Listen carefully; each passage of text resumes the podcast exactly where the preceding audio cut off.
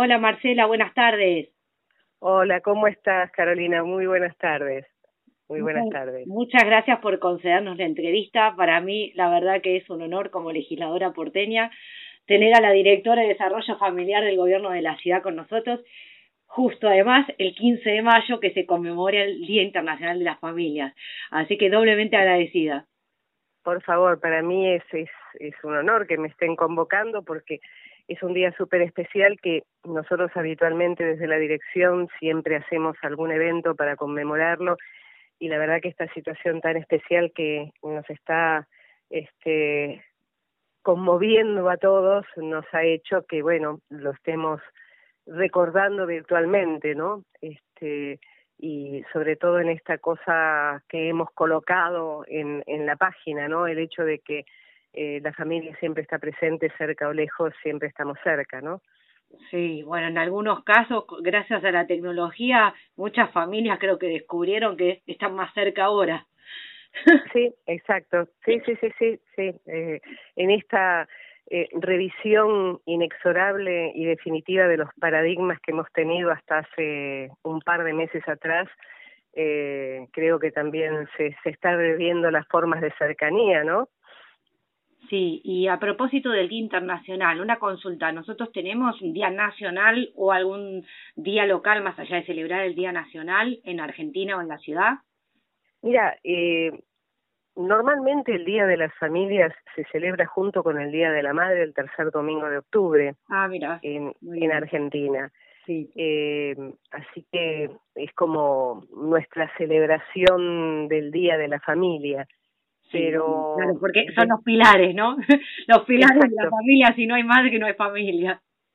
Exacto, exacto. Sí, sí, sí, sí, sí. Muy bien. Eh, y, y cómo, y, y, no sé, ¿querés contarnos qué hacen desde el gobierno de la ciudad para el desarrollo familiar? O sea, ¿qué hacen desde tu dirección o qué haces vos como directora y, y tus equipos? Mira, eh, para nosotros eh, es absolutamente esencial eh, y fue esencial desde que inicié la gestión. Yo estoy en el gobierno de la ciudad desde el mes de agosto del año pasado. Sí. Asumí la dirección desde el mes de agosto del año pasado. Y hemos trabajado muchísimo, muchísimo en el tema de políticas públicas. Eh, para, para mí es esencial eh, esto de que tener idea que las familias eh, es un objeto original y estratégico de políticas públicas, sobre todo en lo que es la prevención de violencia y en eh, agente de promoción de salud. Eh, hemos trabajado mucho en lo que pudimos hacer como trabajo de campo, porque la dirección es trabajo de campo y trabajamos en el área de prevención esencialmente, trabajamos en las colonias de vacaciones este año, sí. todo el tema de convivencia social, eh, apuntamos a empezar a trabajar en la promoción de salud, en prevención de obesidad infantil, dando talleres a los papás que llevaban a los chiquitos a las colonias de vacaciones, trabajamos en las 14 colonias de vacaciones del gobierno de la ciudad y el tema violencia. Y habíamos empezado un programa junto con la Subsecretaría de Deportes y el Instituto de la Vivienda sí. para trabajar desde los núcleos deportivos dentro de los barrios vulnerables mm. y tener locaciones cercanos a los barrios vulnerables, que eran las que nos brindaba el IBC, para poder trabajar con asistencia directa a las familias y con talleres de prevención. Así que eh, esto es lo que quedó por ahora en pausa, estamos esperando que se reabra. Claro. En este momento, eh, la Dirección de Familia está trabajando con las familias eh, de los paradores del gobierno de la ciudad. Ah. Estos Claro, eh, porque antes no, no estaban las familias enteras, hubo un punto a partir del cual los paradores concurrían familias, ¿no? Exacto, pero eh, ojo, los paradores son los que eh, la Subsecretaría de Deportes permitió que se hicieran dentro de los polideportivos del gobierno de la ciudad. Sí, No son los refugios fijos. Eh, nosotros estamos trabajando en los paradores de familia que están en Parque Roca, Parque Sí. Olímpico 2, eh, Parque Chacabuco 2, estamos trabajando en Parque Sarmiento, que es un parador de hombres, y ayer empezamos a trabajar en Parque Avellaneda, que es un parador mixto. sí. La idea es, eh, bueno, como siempre hemos planeado con la, la Subsecretaría de Deportes y con nuestra subsecretaría, eh, la Subsecretaría de Derechos Humanos que está a cargo de Pamela Malievic. Sí, sí. Eh, la idea es eh, generar con la gente que está en los paradores, que gente en situación de calle, familias en situación de calle, eh, pertenencia que permita su estadía en los paradores el tiempo que dure la cuarentena. Y empezamos a realizar un trabajo eh, haciendo una búsqueda de cuáles son el capital humano que ellos tienen, potenciándolo de forma tal de generar no solo un para qué, se tienen que quedar, sino un por qué. Y al mismo tiempo, por ahí, como ha surgido, por ejemplo, en el parador de Parque Sarmiento, eh, se han generado microemprendimientos que es darle la posibilidad de que tengan alguna herramienta futuro en el momento que el parador se abra y vuelvan a su situación anterior y que la calle no sea su situación nueva. Eh, en Parque Sarmiento, por ejemplo, hay un señor que con una máquina de coser empezó un pequeño taller, está haciendo barbijos y le está enseñando costura a otros compañeros del taller. Qué bueno. Este, sí, y su objetivo es el día de que salga a armar una pequeña cooperativa. Así que ese, ese es el modelo que queremos poder replicar en el resto de los paradores. Claro, igual estás hablando de estos paradores adicionales que eh, que comenzó a trabajar la Subsecretaría de Deportes en los polideportivos. Exacto, junto con la de Derechos Humanos y Dirección de Familia, sí. sí, me había enterado de su existencia porque eh, hace un par de semanas fui a, a entregar unas donaciones acá al Club Santa Lucía y ellos decían que la, el, destino de las donaciones, que básicamente era ropa de abrigo, iba a los paradores de deportes. Y yo no entendía, digo, ¿qué son los paradores de deportes? Y ahí fue donde me hizo una explicación como la que vos hiciste eh, hace unos minutos y, y entendí, ah, claro, cierto, es, es deportes eh, el área del Ejecutivo que tiene el vínculo con los clubes de barrio y está bueno que eh, los clubes asistan también a los paradores y que los polideportivos se pongan al hombro eh, la asistencia a la pandemia también, ¿no? Sí, sí, sí, sí. Vos sabés que los paradores se abrieron prácticamente al, a la semana de decretarse la cuarentena. Inmediatamente este, se acondicionaron de forma tal que ya eh, la gente de calle que se empezara a levantar pudiera tener el destino de paradores. Así que sí, es una tarea súper super intensa, pero eh, con unos resultados este, muy alentadores lo que estamos viendo. Sí, muy lindo.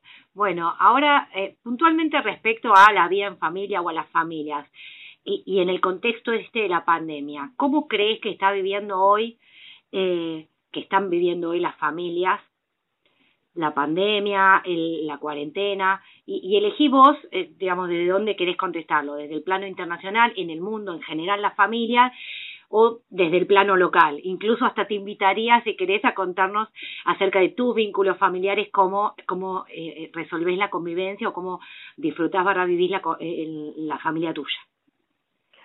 Mira, eh, yo creo que a nivel internacional y a nivel nacional, en lo que es la esencia humana, lo estamos viviendo todos de la misma forma, porque humanamente nos estamos enfrentando a una misma circunstancia que es el no saber, es como esta especie de, niebla oscura o monstruo raro que se nos acerca y, y sobre el cual no tenemos referencia, no tenemos antecedentes, no sabemos qué es, sabemos muy poco y en nuestro caso por ahí hasta tenemos la eh, la tranquilidad, entrecomilladamente hablando, de tener la experiencia previa de aquellos que dos o tres meses antes pasaron por lo mismo que estamos pasando nosotros, dos o tres meses antes que nosotros. Entonces, es todo muy incierto.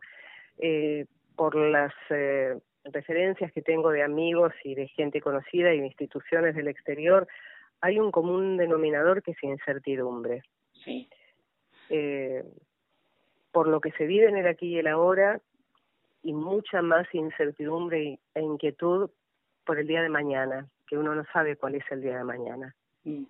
Si es mañana, una semana, un mes, hay, hay un, una nebulosa respecto de un futuro que hasta hace cuatro o cinco meses atrás uno podía proyectar relativamente. Eh, y, más allá de esa incertidumbre que es más bien con relación al entorno, al futuro, tal vez inclusive al propio desarrollo familiar, pero vos sentís que cambió la relación de las familias, la conexión interna, o sea, nos acercó, como yo al principio mencionamos esto de del acercamiento que a mi criterio, pero es una, una opinión, ¿no? Algo muy personal, el, la pandemia terminó acercando a muchas familias que antes no se veían tan seguido y gracias a la tecnología están teniendo reuniones Zoom o videollamadas con una frecuencia que, que era impensable eh, antes del COVID. ¿Vos sentís que eso es así o hay datos que lo avalen? ¿Cómo, eh, ¿Qué dirías al respecto? Es que justamente en función de esto hay un cambio de paradigmas a nivel humano súper interesante en donde empezamos a replantearnos cuál es el rango de las urgencias y cuál es el rango de las cosas esenciales. Ah, Entonces, mm. lo que se ve es la revalorización de los vínculos afectivos primordiales. Entonces, se vuelve a lo próximo. Lo que era eh, por cotidianidad, lo que se dejaba para después, total siempre estaba, hoy pasó a ser lo primordial. Y justamente las ausencias de eso que era cotidiano y por cotidiano se descalificaba o desvalorizaba o se minimizaba, hoy es lo primordial. Entonces, esto que vos citás, la necesidad de, de la escucha, y así sea la presencia por una pantalla, se ha hecho esencial para sostener la soledad en muchos casos. Claro. Sí, porque además antes tenías el abrazo, entonces veías con frecuencia a, uno o varios integrantes de la familia y, tenías esa posibilidad de abrazar eh, y, uno no se dio cuenta, no lo, no lo valoraba tanto. Entonces ahora al no tener el abrazo es como que al menos escucharte seguido, al menos verte por una pantalla seguido para de algún modo, porque es irreemplazable el contacto físico, pero de algún modo estar más cerca. Sí, exactamente exactamente. Muy bien, bueno, eh, entonces para cerrar la entrevista, ¿querés dar un mensaje a las familias de la ciudad, de, con el tono que quieras? eh, yo creo que, a ver, tal como lo venimos hablando, eh, y quizá esto que acabamos de mencionar, eh, si hay algo que toda esta situación tan caótica nos está dejando como aprendizaje es que volvamos a las esencias. Y las esencias son los afectos y las esencias son las familias, más allá de los integrantes que la compongan. La esencia es la familia. Muy bien, muchísimas gracias. Entonces, ahora eh, nos vamos a disfrutar del Día de la Familia. Fue un gusto enorme tenerte en este primer bloque del programa y espero eh, que pronto tengamos otra entrevista telefónica o personalmente si se termina la cuarentena. Pero como no, por favor, un placer y bueno, eh, para cuando quieras nos volvemos a reunir. Muchísimas gracias por este llamado y gracias por este recordatorio tan importante en este día tan especial. Por nada, hasta luego.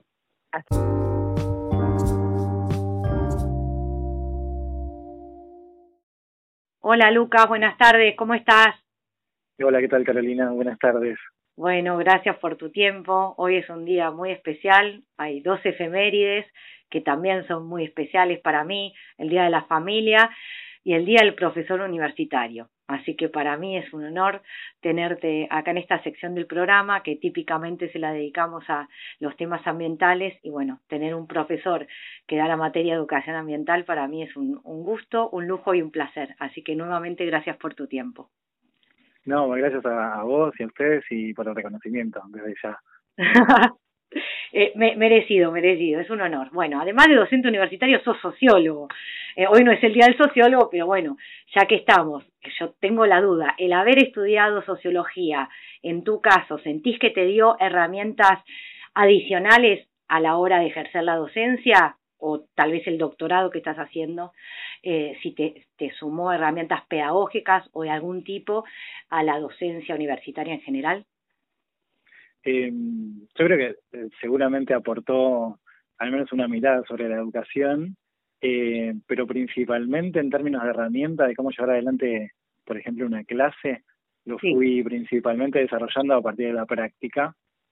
Y de hacer un profesorado. Digamos, además soy profesor de, sociología para, para escuela media, pero ah, eh, no necesariamente se, se adquieren ese tipo de saberes o de habilidades en la profesión docente con, con una carrera universitaria. En general no, no se puntualiza mucho. Sí te permite por ahí tener como una idea general sobre las dinámicas sociales y eso te ubica un poco mejor en mejores condiciones para llevar adelante la docencia, pero pero no para ponerse adelante de un, de un curso. Claro, sí, me pasó recientemente que hice una entrevista a una periodista eh, que además había estudiado relaciones públicas. Entonces también me surgió la misma inquietud, ¿no? Si había alguna sinergia entre ambas carreras, bueno, y en ese caso la respuesta era que sí, que eran totalmente complementarias y que una a la otra se servían y que constantemente el estudio de una le, y, el ejercicio de una le, hizo bien eh, o le sumó mucho a la otra. Así que bueno, en este caso podemos hacer que eh, los sociólogos no necesariamente sean docentes universitarios y que si son profesores que no tienen que estudiar sociología porque no les va a sumar más que lo que le podía sumar el profesorado o su propia pasión, ¿no? No, yo creo que después, bueno, bueno, con la práctica y con la reflexión pedagógica por ahí, al, por el hecho de haber hecho un profesorado también, te permite empezar a entender algunas dinámicas que son un poco tradicionales, principalmente en algunas carreras más del tipo liberales y más desde una estructura heredera del positivismo que por ahí la, la cuestión más expositiva, académica, como una dinámica por ahí entorpecen un poco el proceso de enseñanza y aprendizaje, al menos como después uno lo, lo puede llegar a empezar a vivenciar. Sí, muy bien, bueno, eh, vos das dos materias totalmente distintas, vas, estás trabajando los temas de educación ambiental en la carrera de, en la licenciatura en ciencias ambientales, pero por otro lado das clases en el seminario de trabajo del agro o algo así, si no entendí mal. Sí, sí, bueno, y cómo eh, esos temas sí están íntimamente vinculados como tema, me refiero en los contenidos. Supongo que vos marcás puntos de contacto en uno y otro lugar utilizando el material eh, de la otra clase o no, o, te los tomás como dos trabajos completamente independientes eh, y materias diferentes y no, eh, no, las, no las utilizás sinérgicamente.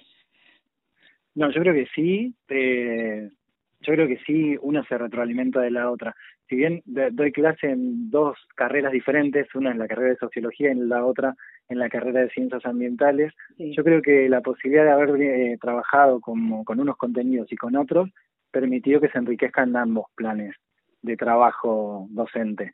Eh, algunas cosas vinculadas con, el, por ejemplo, la realidad del, del agro argentino te permite un poco identificar las transformaciones territoriales y muchas dinámicas y procesos que se dan a lo largo de toda la Argentina y eso lo que te permite es por tener una mayor variedad de información y herramientas para después, una vez que, por ejemplo, se problematiza el hecho de la educación ambiental, te permita eh, conocer un montón de procesos y un montón de dinámicas que le dan mucha mayor riqueza a, a, las estrategias de la educación ambiental, que tienen más un, un componente práctico que teórico la educación ambiental una particularidad y es algo que me interesó mucho eh, desde siempre, la educación ambiental, es que el conocimiento está en función de la práctica netamente y lo interesante es eso, cómo nos ponemos en marcha.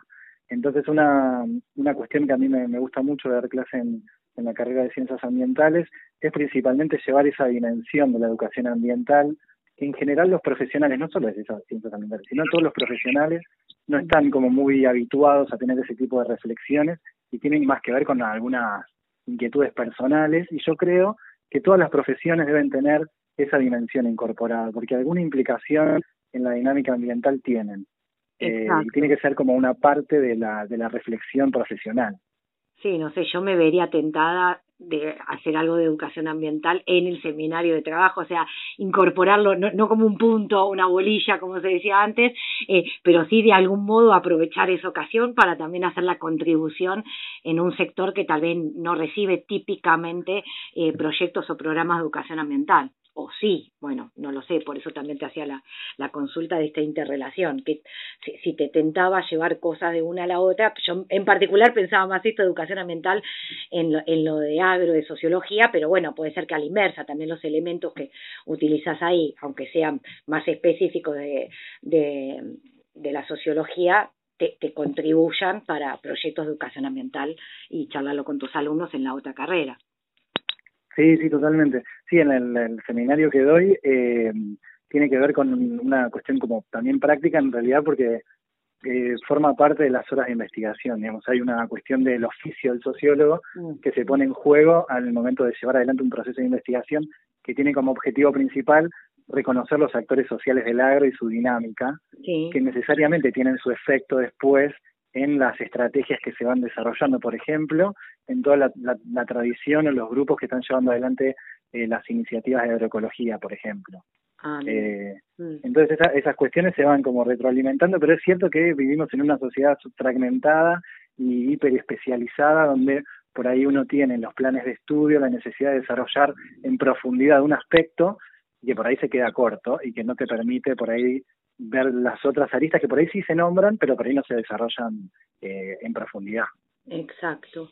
Bueno, estamos viviendo una situación especial en el mundo. Creo que la cuarentena ya nos tiene un poco agotados, por utilizar un término suave, eh, pero imagino que a vos como profesor universitario esta, esta dinámica del aislamiento social y obligatorio con eh, la imposibilidad de asistir presencialmente a clases transformó tu forma de enseñar. Así, pues, supongo que en el mundo, digamos, pero en particular me interesa tu visión. ¿Cómo preparas ahora tus clases? ¿Cómo se desarrollan? ¿Cómo, eh, ¿Cuál es el modo cuarentena de cualquiera de las dos? Puedes elegir, las que das en sociología o en, eh, o en educación ambiental. Sí, creo que fue bastante rotundo para la vida cotidiana de todas de todas las personas en todo el mundo como esta este proceso que estamos viviendo y, la educación no no fue ajena a eso. Digamos por un lado eh, existe la posibilidad en potencial de llevar adelante de sostener procesos en, mi caso de enseñanza eh, a través de las de los dispositivos tecnológicos. Eh, como que esa posibilidad existe pero lo que implicó esta cuestión abrupta de tener que recluirnos para protegernos fue tener que acelerar muchos procesos que hasta ese momento no venían siendo, venían siendo una opción, pero una opción complementaria. Exacto. Eh, entonces ahora, a mí, por un lado, me implicó en algunas cuestiones de dificultad de, por, por ejemplo, discriminar entre los momentos de, de trabajo y los momentos personales, como que existe como una mezcla en las situaciones donde por ahí uno pasa eh, diferentes partes del día sin poder cambiar de espacio de trabajo, digamos. Eso es una cuestión individual como para ubicarse. Pero en otro sentido, en términos de aprendizaje, tuve que desarrollar habilidades, eh, por ejemplo, para manejar algunas plataformas que hasta ese momento no, no conocía. Digamos. Ahora la posibilidad de mantener un encuentro virtual sincrónico con mis estudiantes eh, es algo que lo, lo estoy aceitando, eh, creo que ya ahora me está saliendo mucho mejor, pero en un primer momento fue como un shock de decir, bueno, ¿cómo hago para resolver, para sostener el proceso y que ese proceso además sea rico, eh, que tenga calidad? Entonces ahí, bueno, creo que todos fuimos transitando un proceso de aprendizaje y de, adecuación. En las dos universidades tienen dos plataformas distintas. Sí, sí, las dinámicas son distintas y ahí confluyen un montón de cuestiones de regulaciones y reglamentaciones y dinámicas que, bueno, que no son, no son simples, son complejas y cada espacio institucional va desarrollando las estrategias a medida que van surgiendo las novedades, pero más allá de todas esas cuestiones particulares, yo fui desarrollando de distintas maneras, en algunos casos eh, grabando, por ejemplo, grabando algunos contenidos eh, ah, que yo creo que son, son importantes de, de tenerlo y después en las clases sincrónicas poder debatirlo, discutirlo y después ir llevando adelante algunas iniciativas que son un poco sui generis de, de estrategias. Claro. Sí, también hay que probar, ¿no? Hay que innovar. eh, tuvimos una innovación obligada y ahora también inspira, ¿no? La cuarentena también a veces inspira. Sí, sí, además eh, para mí fue como muy importante eh, que me, me, ocupó tiempo de reflexión, decir, bueno, cómo uno sostiene el, el vínculo pedagógico es un vínculo también afectivo. Sí. Eh, en la relación cara a cara, bueno, uno ya está acostumbrado y reconoce, comienza a reconocer a las personas, sabe cómo se siente, en qué momento están, digamos, hay un montón de cosas que se pueden anticipar. En la virtualidad eso se, se pierde mm. y mi alternativa de recuperarlo es, por ejemplo, recurrir a las redes sociales. Eh, yo utilicé Facebook mucho para crear grupos y a partir de ahí empezar una dinámica un poco más fluida de comunicación, que era algo que yo sentía que no, no, se, no se alcanzaba con plataformas virtuales ni con clases sincrónicas, digamos. Eh, un poquito de la vida cotidiana tiene que entrar en ese tiene que formar parte de la dinámica de aprendizaje y esa fue mi alternativa por ahora. Después veré si, si van surgiendo otras.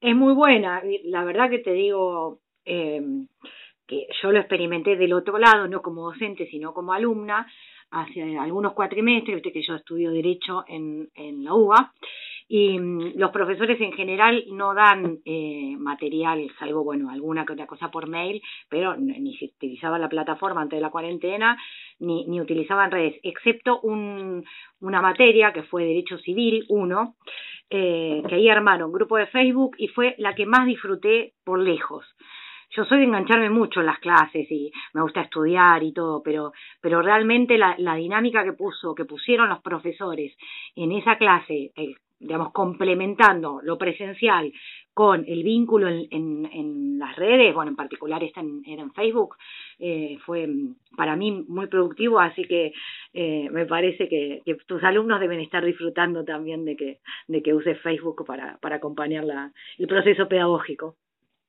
Sí, sí, para mí fue como bastante, fue como un hallazgo de algo conocido, digamos, cómo reconvertirlo para que sea también una herramienta para el sostenimiento de la relación pedagógica. Pensando en esta idea de comunidad también que se que se pierde con, con el aislamiento, que se pierde, que digamos, lo que no tenemos, en, que, que sí tenemos en el cara a cara, cómo generar esa dinámica de comunidad, de relación, eh, bueno, lo fui buscando por ese lado, digamos. De lo que además, pensando, bueno, yo tengo grupos diferentes, además doy, doy clase con otros grupos que no son en, de nivel universitario, eh, que por ahí la, las herramientas, también el manejo de algunas herramientas informáticas eh, no se dispone, también hasta de, dispositivos para conectarse. Entonces, en general me parecía lo más inclusivo eh, esta cuestión que en general la mayoría de las personas tiene celular, tiene acceso a Facebook, entonces fue lo más, lo que me resultó mejor. Gracias, Lucas, súper interesante. Ah, ahora me interesaría recordar que sos docente universitario, porque siempre algunos se enganchan más tarde y que hoy es el Día del Profesor Universitario. Aprovecho a mandarle un saludo a todos, a vos también, y después al cierre de la entrevista te voy a pedir que, que le mandes tu propio mensaje a, a tus colegas. Pero bueno, además de docente universitario, Lucas es sociólogo y a mí me interesa preguntarte específicamente, en tu visión como sociólogo, ¿Cómo ves el comportamiento de la sociedad argentina en general eh, y en particular de los jóvenes frente a, la cuarentena, digamos, esto que estuvimos pasando en estos días? Sí, eh, yo creo que, bueno, para, todos implicó un desafío el transformar nuestras dinámicas cotidianas, eh, algunos con mayor o menor posibilidad eh, real, con material de, de sostenerlo. Creo que se fue dando lejos de mi expectativa, con bastante tranquilidad. Eh, y, y, vamos, ¿no? Todavía estamos estamos en el, en el baile todavía eh, y, la, y yo creo que la estamos llevando bastante bien. Creo que hay un nivel de atención y de compromiso social como bastante interesante. Eh, que creo que está hoy por hoy las ciencias sociales en general y la sociología en particular como que va tratando de interpretar las dinámicas sociales a través de hechos los hechos que ahora eh, se van viendo van tratando de vislumbrar eh, qué es lo que está pasando y hacia dónde vamos. Justamente eh, hace poquito vi la publicación de un libro que de Boaventura de Sousa Santos, que es sociólogo de portugués, que se llama La cruel pedagogía del virus, que me pareció interesante cuando lo leía porque trata de eso, interpretar qué transformaciones sociales eh, se fueron, se están dando hoy por hoy y de qué manera eso genera un impacto también en términos ambientales, por ejemplo, eh, que es algo, una dimensión que se está viendo bastante. Creo que hoy por hoy estamos en una dinámica más de responsabilidad individual, eh, creo que nos muestra una tensión clásica dentro del campo de la sociología, que es esa tensión entre comunidad y individuo y comunidad. Creo que estamos en esa tensión, me parece que bueno, la protección de la salud es una cuestión fundamental que se ve ahora con, mucha presencia. Eh, creo que tenemos los ejemplos internacionales como para ver los distintos caminos eh, y sus resultados, y eso me parece que genera un efecto. Eh, hay un acompañamiento, creo, también de, los distintos grupos sociales con sus complejidades, porque vivimos en una sociedad cuya división, división social del trabajo hace que necesitemos de otros cotidianamente para, para sobrevivir y eso hace que los vínculos se tengan que sostenerse independientemente de que estemos en nuestras casas. Entonces creo que toda esa complejidad va dando muestras en lo cotidiano. Yo, por ejemplo, una cosa que a mí me, me parece un dato sociológico interesante en este, en este contexto es la cuestión barrial. Por ejemplo, yo vivo en un barrio eh, y todos los días a las nueve de la noche eh, se escucha el himno. Claro, en el mío también, por suerte. Es, un, es una cuestión que a mí me parece interesante y aparte eh, escucho a la gente saliendo, saliendo desde los balcones de sus casas, desde, mm. eh, como acompañando un proceso que se vive internamente al, interior de las familias, mm. eh, pero que trata se va expresando socialmente de diferentes maneras. Creo que, que en poquito tiempo vamos a ir viendo los resultados de, de esta experiencia que nos toca vivir. Muy bien, en poquito tiempo te voy a preguntar qué opinas de lo que pasó. Ahora todavía estamos inmersos, así que eh, me imagino que el análisis debe ser un poco diferente cuando, cuando se hace en, en, la situación o durante el proceso que cuando uno eh, tiene la posibilidad de reflexionar ya más alejado y, y con otros datos, ¿no? No, seguro, seguro, y eso se ve, bueno, en nuestra, nuestra disciplina de las ciencias sociales, eh, necesitamos datos, digamos, mm. nos alimentamos de datos y esos datos ahora eh, son un poco superficiales. Uno sí conoce los datos, por ejemplo, epidemiológicos, que, que es, es desde el lugar de donde se está caracterizando la evolución de la situación. Eh, creo que un poquito más adelante vamos a tener otros datos que van a iluminar algunos otros aspectos de, de la situación. Exacto. Bueno, hemos llegado al fin de la entrevista, o por lo menos al tiempo que tenemos asignado para este bloque. Eh, quería entonces hacerte la palabra para que des tu mensaje final a los profesores universitarios. Podrías ampliarlo si querés a otros sectores, pero bueno, básicamente honrando este día eh, y siendo vos mismo profesor, eh, quería, quería cerrar el, el programa, además, no solo el bloque, con un saludo tuyo para, para con ellos. No, buenísimo. Primero que nada, gracias Carolina por la invitación. Me, me, me encanta charlar con vos, así que mm. muchísimas gracias por y por este recordatorio del, del Día del Profesor Universitario y más que nada un saludo a mis profesores, porque en oh. realidad si hay algo que, que uno va aprendiendo en una carrera universitaria es eh, cómo tiene que ser como profesional. Y eso lo aprende a partir del ejemplo de, de, los profesores que va teniendo a lo largo de su carrera y por suerte yo tuve como profesores muy valiosos que me guiaron y que me acompañaron y que yo ahora eh, comparto espacios de trabajo eh, que para mí es muy gratificante por ir formar parte de equipos de trabajo de, de profesores que tuve durante la carrera. Así que mi saludo para todos ellos y para todos los que son ejemplos para los profesionales que hoy por hoy se están formando y que ponen mucha expectativa en una carrera universitaria seguramente vos también serás ejemplo de muchos otros, así que bueno, un saludo, muchas gracias por, por tu tiempo y feliz día, nos estaremos viendo pronto. Muchísimas gracias, Carolina. Chau, chau.